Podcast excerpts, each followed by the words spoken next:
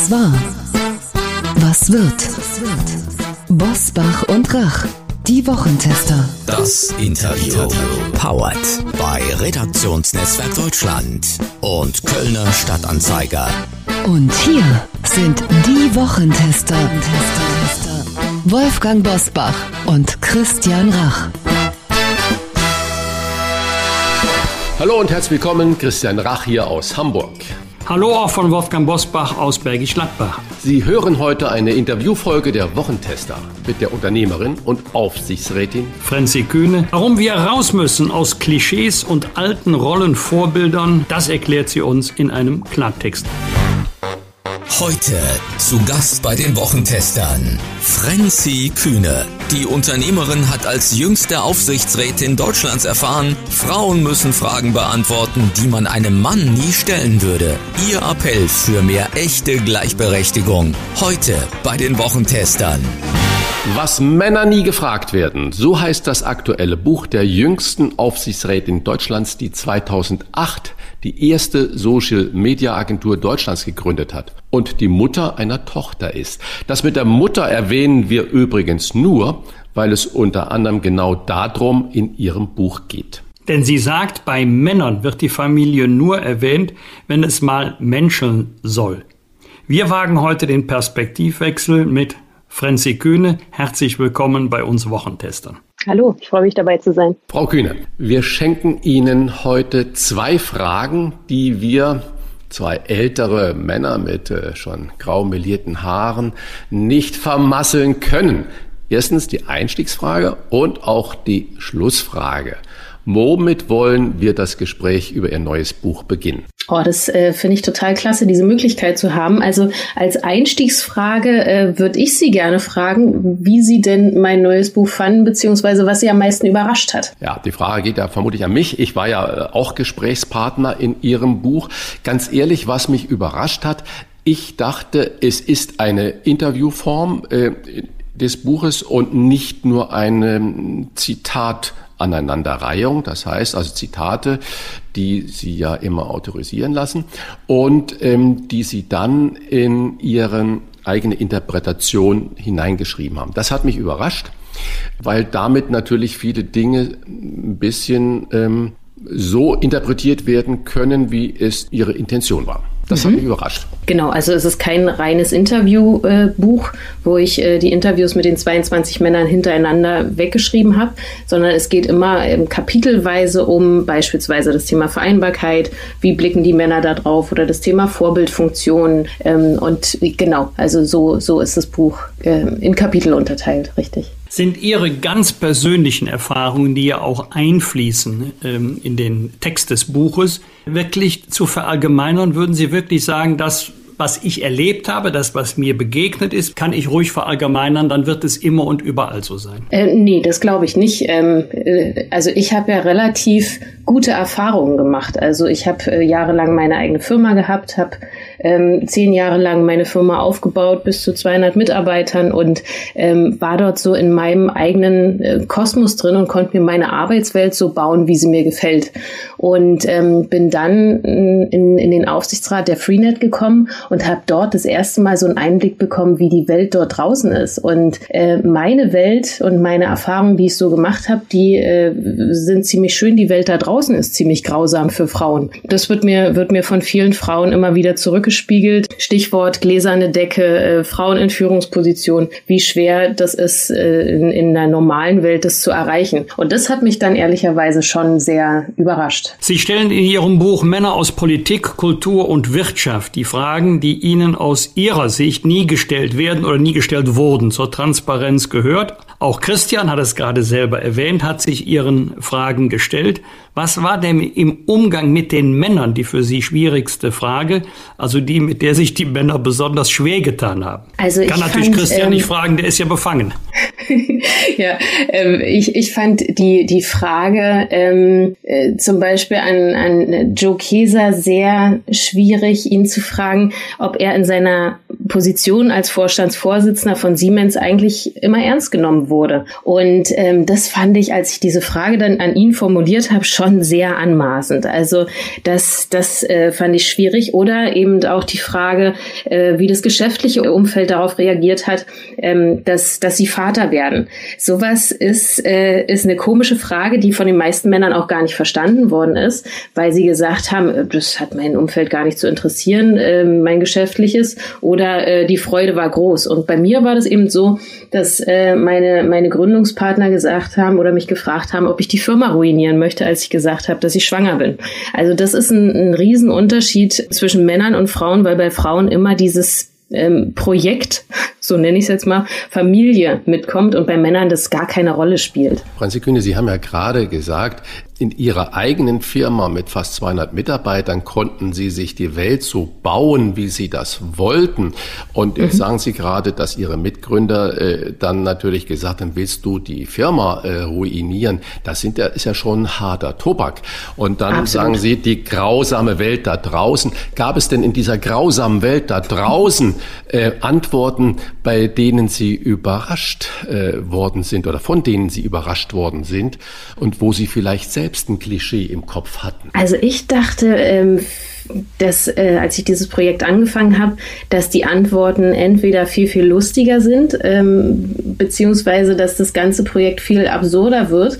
Ähm, und so war es ja gar nicht. Also die, die Männer haben die Fragen sehr ernsthaft und ähm, sehr, sehr, sehr geduldig auch beantwortet. Und teilweise habe ich auch gemerkt, dass, dass sie darüber noch gar nicht nachgedacht haben, was ich, was ich gut fand. Also das hat mich schon sehr überrascht, dass es letztendlich gar nicht zu dem, zu dem Projekt geworden ist, was ich ursprünglich mal im Kopf hatte. Und das finde ich aber auch, finde ich aber auch gut, weil das zeigt, dass diese Fragen durchaus ähm, ihre Berechtigung haben. Es geht halt nur um die ungleiche Verteilung. Also mich interessiert bei, bei Unternehmern oder bei Politikern genauso, wie sie über das Thema Vereinbarkeit nachdenken oder über ihre Vorbildfunktion ähm, wie es mich bei Frauen auch interessiert. Nur dass Männer das eben nicht gefragt werden. Aber die Antworten, die darauf kamen, sind so interessant und so spannend, dass ich dabei viel gelernt habe. Nochmal kurze Nachfrage. Sie haben natürlich fast alle, die Sie interviewt haben, nach der Familie gefragt. Und dann, äh, das haben Sie auch mich gefragt. Und dann mhm. äh, habe ich Ihnen gesagt, ähm, etwas umständlich habe ich Ihnen erzählt, dass ich darüber nicht äh, spreche mhm. und habe das mit einem Beispiel von Thomas Gottschalk in einem Gespräch, was ich mit Thomas Gottschalk äh, geführt habe, erklärt, warum man das nicht tun sollte. Und dann schreiben Sie natürlich, er meandert da herum. Meandern bedeutet ja, er schlängelt sich wie so ein Flussdelta da über die Landschaft und erklärt, dass er nicht über die Familie sprechen will. Ich fand das nur höflicher, als zu sagen, Familie ist tabu, Ende der Fahnenstange. Und ich fand die Geschichte total super. Also so eine Geschichte zu hören, warum jemand nicht über die Familie redet und dann eben auch noch von einem anderen Mann den Tipp gekriegt hat, ähm, warum das so nicht ist. Und das finde ich total, total hilfreich. Also das äh, zeigt ja auch wieder, dass, dass Männer dort in dieser Richtung eben ähm, anderen Leuten einen Rat geben können und dass diese Frage durchaus berechtigt ist. Und äh, zum Thema nicht über die Familie reden, kann ich durchaus nachvollziehen. Also ich will nicht ähm, ins ins, ins Private reingehen. Ich will aber gern wissen, wie die Persönlichkeit der Männer ist. Also ich will nicht wissen, wie die Kinder heißen oder wie alt sie sind oder äh, zu private Sachen, aber die, die Persönlichkeit, das interessiert mich total. Sie schreiben, dass es bei Fragen an Sie nie eine Rolle gespielt habe, ob Sie von Journalisten oder Journalistinnen befragt wurden. Heißt das nicht, dass, was Sie männlich finden, ist eher ein Rollenverständnis, in das die Frauen wie Männer schlüpfen, wenn sie in einer Führungsposition sind? Oh, das ist äh, eine, eine sehr vielschichtige Frage. Also ähm, Journalistinnen und Journalisten, da, da habe ich keinen keinen Unterschied gemacht, was wiederum zeigt, dass wir als Gesellschaft dieses Bild und und diese Stereotype sehr im Kopf haben zwischen Männern und Frauen und ähm, wie Männer und, und Frauen eben gesehen werden. Und die, die Medienkultur, die Interviewkultur, die äh, tendiert halt schon sehr zu diesen ganzen weichen Fragen äh, über Familie, Befinden, Vorbild, Wirkung und so weiter, wenn's, äh, wenn sie Frauen interviewen und das ist da eine Selbstverständlichkeit und bei Männern ist es eher so die, die Kür, die, die hinten dran kommt, wie Sie, wie gerade schon sagten in der Einleitung, wenn es mal menscheln soll. Ähm, und das prangere ich halt an, weil damit immer wieder ähm, diese Stereotypen repli repliziert werden, reproduziert werden. Wenn wir jetzt äh, Yogi Löw oder ich sag mal äh, in anderen Sportler betrachten, Manuel Neuer, die man dann als äh, wirkliche Männer betrachtet und die da stehen und jetzt gegenüber Angela Merkel und Ursula von der Leyen hat, ist es überhaupt wichtig, mit welchen Attributen man sagt, äh, äh, die sind männlich oder die sind weiblich? Oder spricht man eigentlich nur mit der Person und der Funktion? Ja, ja, also ich finde schon bei diesen äh, ganzen Fragekomplexen, die ich in, in meinem Buch dann eben auch drin habe, bin ich eigentlich zu dem Ergebnis gekommen, dass das Ganze Äußerliche und übers Aussehen dich, sich definieren und ähm, darauf in, teilweise auch reduziert zu werden, dass das einfach keinen Sinn macht. Also darüber Menschen zu beurteilen, sondern es geht um, um die Position und es geht um Ansichten und äh, ganz besonders geht es um Haltung zu bestimmten Themen. Um es zu konkretisieren, was würden Sie an Angela Merkel und an Ursula von der Leyen als in Anführungszeichen typisch weiblich charakterisieren und was an Heiko Maas und Robert Habeck Habeck, Anführungszeichen, typisch männlich. Gott, diese Frage kann ich gar nicht beantworten, weil ich mir darüber keine Gedanken mache. Also ich sehe äh, die beiden Frauen nicht, nicht als Frauen, sondern als Politikerinnen. Und äh, bei, bei den Männern ist es genauso. Also äh, deswegen kann ich die Frage da gar nicht beantworten, was jetzt typisch männlich oder typisch weiblich ist. Ich meinte also, jetzt eher so den Habitus. Wie sie so, Auftreten. wie sie wirken. Also ja, und das öffentliche Auftreten. Sehr, sehr, also das, das gilt dann für, für die Männer wie für die Frauen. Äh, sie wirken auf mich sehr, sehr selbstbewusst, sehr kompetent. Ähm, da mache ich keinen Unterschied zwischen Ursula von der Leyen oder äh, Heiko Maas. Also da sehe ich jetzt im Auftreten keinen Unterschied. Sie schon? Also muss ich mal, muss ich mal zurückfragen. Nein, ich würde es auch nicht am Geschlecht festmachen, sondern ich würde es festmachen an der Art der Politikvermittlung, an der Art der Rhetorik, mhm. an der Art des öffentlichen Auftretens. Wird aber in den Medien nicht immer auch über das Äußere spekuliert. Das heißt, also in Ihrem Buch haben Sie auch mit Gregor Gysi gesprochen und der hat ja natürlich gesagt, Mensch, ich als kleiner, rundlicher Mann damals hatte ja gar keine Chance, über das Äußere positiv darüber zu kommen. Aber wenn wir natürlich Leute äh, sehen, die Beschreibungen von Robert Habeck oder von Heiko Maas. Ähm, ich glaube, das ist das, was Wolfgang Bosbach meinte, spielt oft in den Medien natürlich eine enorme Rolle. Das heißt, ist das Äußere auch entscheidend für Erfolg? Ist das Äußere entscheidend, entscheidend für den Erfolg? Ähm ich glaube nicht, sondern es geht um das Auftreten. Also wie Sie gerade schon sagten, Herr Gysi hat ja auch gesagt, ähm, er, er ist immer klein und musste deswegen sehr, sehr laut sein, um, um überhaupt aufzufallen. Und ich nehme Herrn, Herrn Gysi nicht als äh, klein wahr. Also es geht um, um das Auftreten, um das Selbstbewusstsein und eben um die Vermittlung der, der jeweiligen Kompetenz der Person, wie sie das macht und nicht um, um äh, Äußerlichkeiten. Mein ganzes Mitgefühl gehört dem Nachwuchs.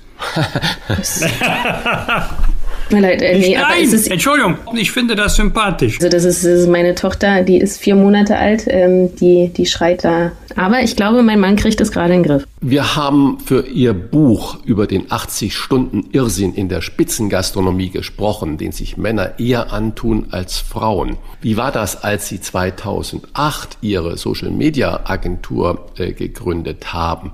Galt da intern auch die Devise, wer möglichst lange arbeitet, ist der beste Leistungsträger? Oder musste man lange arbeiten, um überhaupt zum Erfolg zu kommen? Also ich glaube, ich war, also ich war damals 25 und ich glaube, wenn man so Mitte 20 ist, dann muss man ganz fleißig sein. Ähm, und äh, man hat ja auch nichts anderes zu tun, außer zu arbeiten. Also für mich hat sich die Arbeit damals so angefühlt wie Freizeit, also weil es genau das war, was ich, was ich machen wollte und was mich privat auch interessiert hat. Deswegen habe ich da für mich persönlich nicht so die Grenze gezogen und einfach ganz, ganz viel gearbeitet gearbeitet. Also mein Gründungspartner, mit dem habe ich damals in der WG zusammen gewohnt. Wir sind zusammen verreist. Wir haben eigentlich 24-7 zusammen verbracht.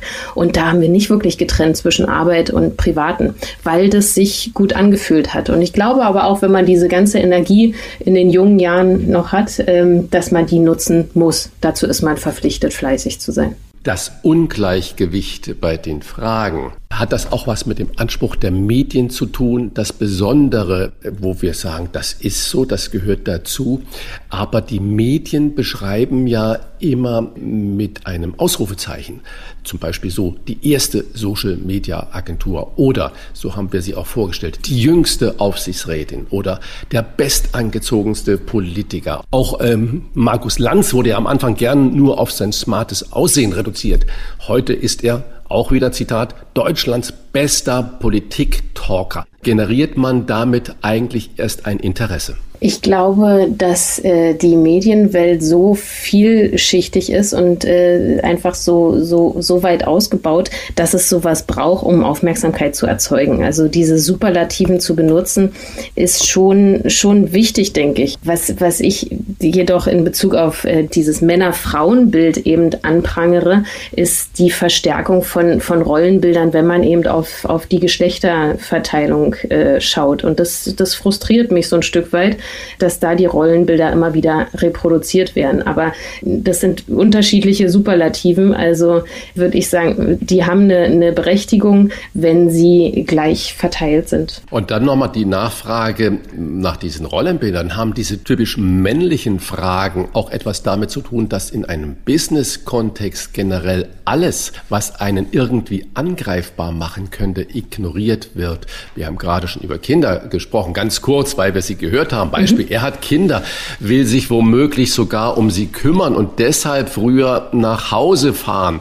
Also ist er bestimmt keine Führungskraft. Und Sie haben selber gesagt, in der Gründungsmitglieder haben gesagt, willst du uns ruinieren, als du vermutlich gesagt hast, äh, ich gründe jetzt Familie. Na, also ich glaube, so die, die ganze Arbeitswelt äh, bietet dem äh, ständig verfügbaren und selbstbewussten, äh, total unkomplizierten Mann eine Hülle und Fülle an, an Vorteilen. Ähm, und das ist bei einer Frau eben nicht so der Fall, weil sie hat nun mal natürlicherweise so, dass Frauen die Kinder kriegen und da mangelt es dann an Gelegenheiten, die Männer eher wahrnehmen können. Und äh, es geht um, um neue Aufgaben, um Karrierechancen und die werden Frauen eben nicht so, nicht so geboten, weil das ganze System da gar nicht drauf ausgerichtet ist. Und das ist auch letztendlich das, was ich, was ich von Unternehmen einfordere, da kreativer in, in dem Umgang mit Elternzeit für Väter umzugehen und das zu bebonussen. Äh, da würde ich gar nicht auf die Politik warten, sondern ich würde als, als Unternehmen anfangen, ähm, das eben zu fördern, dass das eine gleichere Verteilung gibt. Ich bin jetzt mal ganz mutig und versuche, Ihre Position zusammenzufassen und Sie korrigieren mich bitte, wenn wir Sie falsch verstanden haben sollten. Die Diskriminierung besteht für Sie darin oder auch darin, dass Frauen nach Kindern, der Vereinbarkeit von Familie und Beruf und nach der Optik gefragt werden, Männer diese Fragen aber nie oder deutlich seltener beantworten müssen. Ist das richtig und wäre es für Sie die bessere Lösung, Privates und oder Äußerliches völlig aus auszublenden oder alle das Gleiche gefragt wird. Das ist äh, super zusammengefasst. Also genau darum geht es mir. Das, äh, das Private soll rausgelassen werden, Äußerlichkeiten sollen weggelassen werden, weil das ähm, darüber spricht niemand gerne über Privates und ähm, über, über Äußerlichkeiten, glaube ich, so ist meine, mein Menschenbild, kann man keine Menschen ähm, wirklich beurteilen. Das äh, funktioniert nicht. Und genau so ist es, ist es super zusammengefasst. Also die, die Fragen sind durchaus gerechtfertigt, aber die ungleiche Verteilung stört mich. Wir haben ja unser Gespräch begonnen mit einem Versprechen, dass Sie nicht nur die erste Frage stellen dürfen, sondern auch die letzte. Bitte schön. Ähm, die letzte Frage würde ich äh, an Sie beide stellen.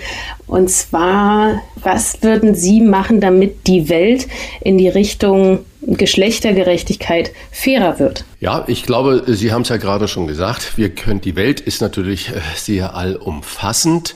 Ich sage, wir können in unserer kleinen Welt in Deutschland oder in Europa, um sie etwas größer zu machen, nur mit gutem Beispiel vorangehen. Und zwar nicht immer auf die Politik warten. Wenn ich Europa sehe, wir kriegen nicht alle EU-Mitglieder immer sofort in eine Reihe. Also fangt bitte jedes Unternehmen an mit diesen Forderungen, die Sie ja gerade gesagt haben, Elternteilzeit, Vaterzeit, Mutterzeit, wie auch immer man es umschreibt, einfach zu machen, den Mitarbeitenden genau das anzubieten und nicht zu warten, bis weitere Vorschriften der Politik kommen. Das heißt, eine wahre Gleichberechtigung im Arbeitsleben wäre, glaube ich, die beste Voraussetzung, nicht nur im Arbeitsleben, auch in der Bildung, die beste Voraussetzung, um der Welt ein Vorbild sein zu können. Menschen generell nicht nach Hautfarbe, Religion, Staatsangehörigkeit zu beurteilen, sondern nach Haltung, nach Auftreten, nach Charakter und äh, bei der Frage Leistung, Eignung, jetzt sind wir mal im Berufsleben, nicht die Frage stellen Mann oder Frau, sondern nach der Qualifikation. Was Männer nie gefragt werden, heißt ihr aktuelles Buch, das eine wichtige Debatte anstößt, auch wenn es bei diesem Thema vermutlich noch länger als gewünscht sehr unterschiedliche Positionen geben wird. Lesen Sie es bitte und bilden Sie sich dann Ihr eigenes Urteil. Vielen Dank für diesen Klartext, Frenzi Kühne. Ganz vielen Dank. Tschüss. Tschüss. Fragen und Anregungen für Bosbach und Rach? Kontakt at diewochentester.de Das waren die Wochentester, das Interview mit Unterstützung vom Kölner Stadtanzeiger und dem Redaktionsnetzwerk Deutschland.